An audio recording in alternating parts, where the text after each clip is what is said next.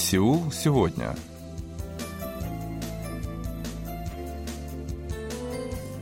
Здравствуйте, уважаемые радиослушатели! В эфире очередной выпуск передачи «Сеул сегодня», в которой мы знакомим вас с жизнью корейцев и событиями, происходящими в Корее. У микрофона Джонни, за режиссерским пультом Аня.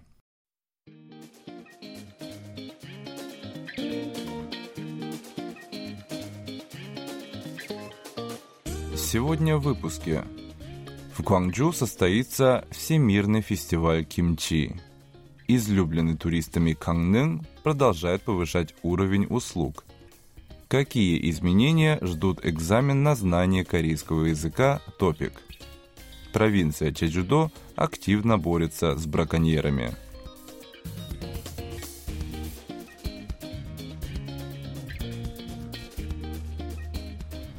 У каждой страны есть блюдо, достопримечательность или что-либо другое, что является устойчивым символом местной культуры, самобытности и традиций. В Южной Корее таковых тоже хватает. Среди них, к примеру, боевое искусство тэквондо, набирающая популярность музыка кей-поп и другие. В нашем первом сюжете мы поговорим, пожалуй, об одном из самых узнаваемых из них. Это традиционные квашеные овощи кимчи, которые корейцы, проживающие на просторах СНГ, называют чимчи. Сегодня это блюдо является неотъемлемой частью стола. Оно прекрасно подходит в качестве закуски к большинству корейских блюд и не только.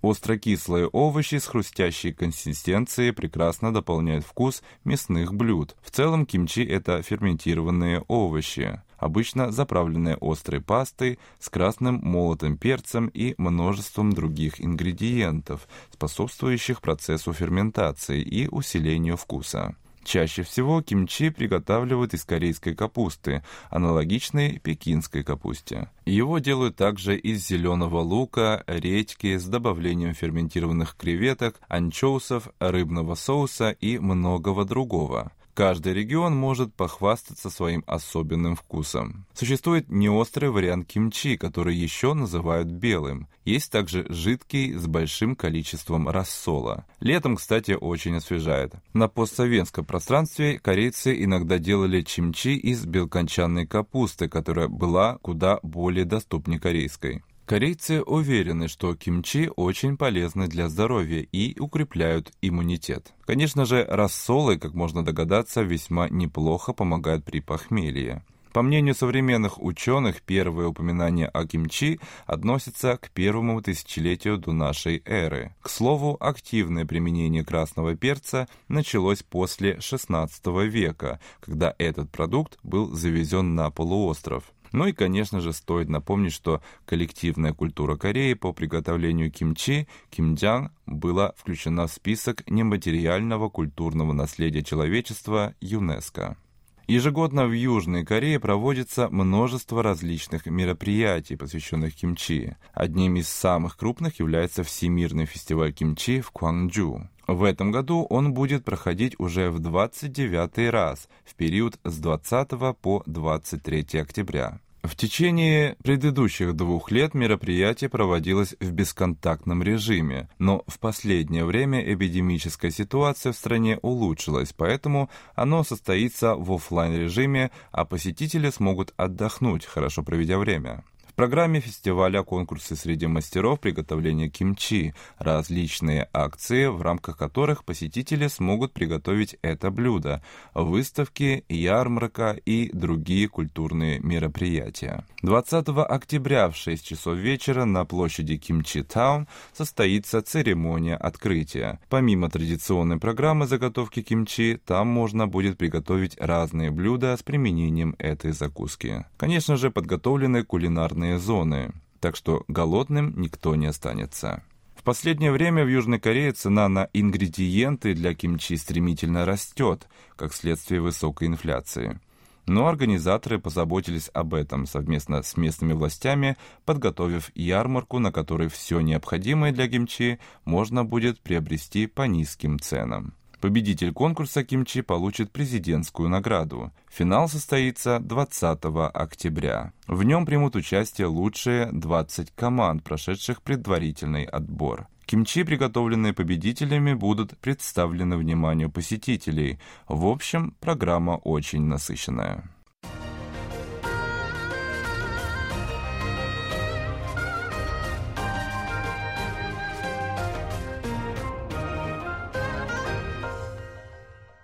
KBS World Radio. Город Кангнын, расположенный на восточном побережье Южной Кореи, является излюбленным местом отдыха в летний сезон отпусков. Сообщается, что в последнее время растет поток туристов, пользующихся общественным транспортом, чтобы добраться до этого города. В этой связи местная мэрия принимает активные меры для создания инфраструктуры, позволяющей комфортно насладиться местными достопримечательностями без своего автомобиля.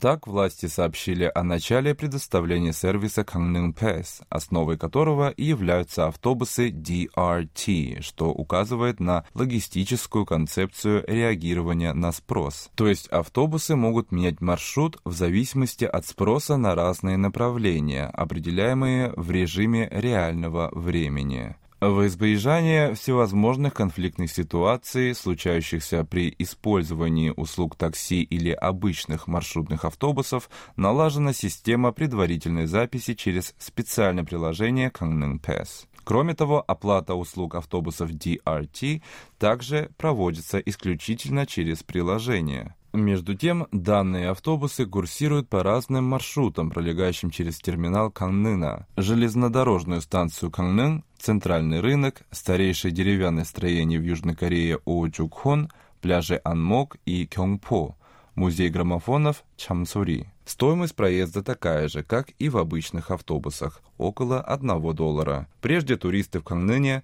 в рамках Кангнын Пэс могли воспользоваться электросамокатами, электрическими велосипедами и электромобилями. Теперь спектр услуг Кангнын Пэс стал шире, что позволяет групповым туристам осматривать достопримечательности более комфортно. Между тем, в Кангнуне с 7 по 9 октября состоится первый в стране фестиваль, посвященный сегменту Workation, который является совмещением отдыха и работы. Организаторами выступают местная мэрия и Каннынская корпорация развития туризма. В слове «workation» совмещены два слова «работа» и «отпуск». То есть речь идет о работе в удаленном режиме в месте, где можно хорошенько отдохнуть. Такая концепция активно распространяется во всем мире, особенно после начала коронавирусной пандемии, которая буквально стала толчком к переходу очень многих сфер жизни человечества в онлайн-пространство. В ходе фестиваля будут представлены различные турпакеты, включающие возможности для отдыха и работы в офисах, размещенных на пляжах, в лесу и других живописных местах. Подготовлены и различные программы, в рамках которых можно познакомиться с йогой на пляже, танцевальными практиками и медитацией. Организаторы отмечают, что фестиваль покажет, как можно сосредоточиться только на работе и полноценном отдыхе, освободившись от городской атмосферы вечного напряжения.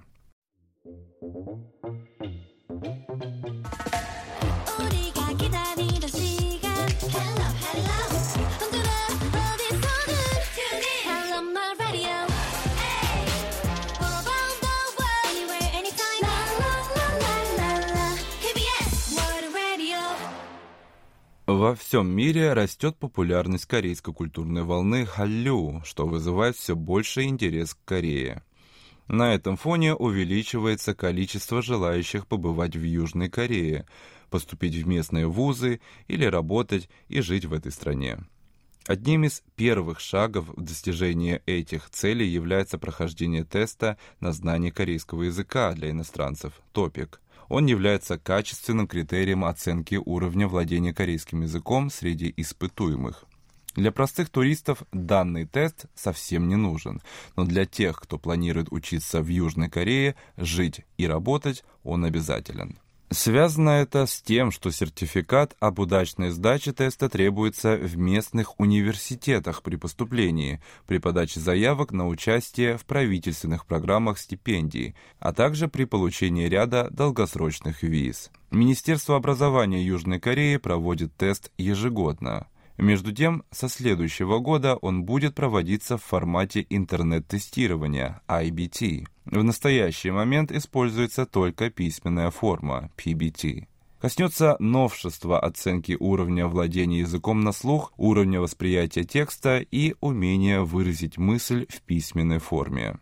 Соответствующий план был представлен 4 октября. Новый режим для вышеуказанных категорий будет запущен с 18 ноября следующего года. Оценка уровня владения языком в категории «Устная речь» будет проведена в новом интернет-режиме уже 19 ноября этого года. Со следующего года оценка в разделе «Устной речи» через интернет будет осуществляться дважды в год. Кроме того, в следующем году топик будет проводиться в письменной форме 6 раз. В Министерстве образования решение о внедрении интернет-формата объяснили стремлением увеличить частоту проведения теста и сократить время объявления результатов на фоне постоянного роста числа желающих сдать тест. На волне популярности корейской поп-культуры их количество увеличивается очень быстро. Если в 2017 году топик сдавали 290 638 человек из 70 стран, то в этом году уже 356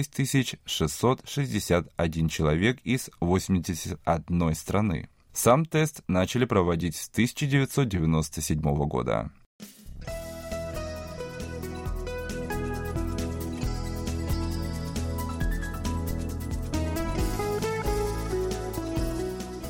В Южной Корее довольно остро стоит проблема китайских браконьеров, незаконно осуществляющих рыболовный промысел в прибрежных водах. В этом сюжете мы немного познакомимся с работой морской полиции провинции Чеджудо, которая активно борется с нарушителями.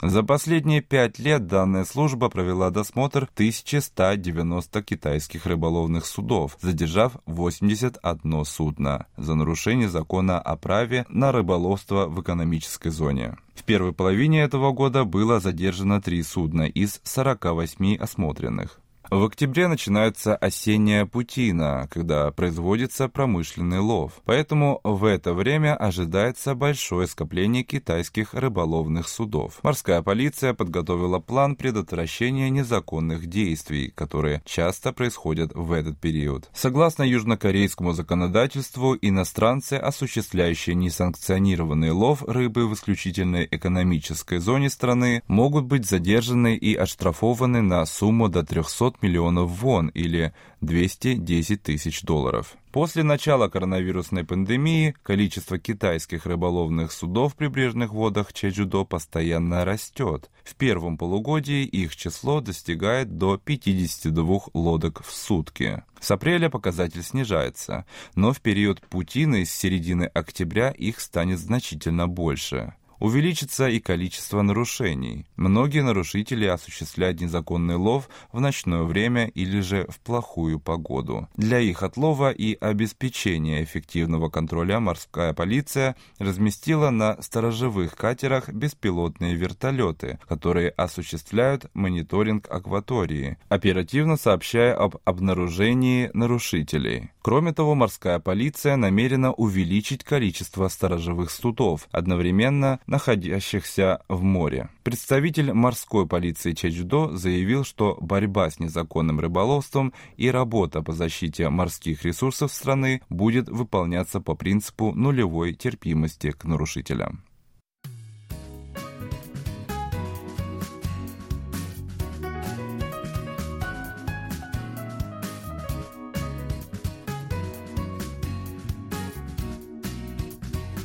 На этом у меня сегодня все. Спасибо за внимание. Оставайтесь с нами.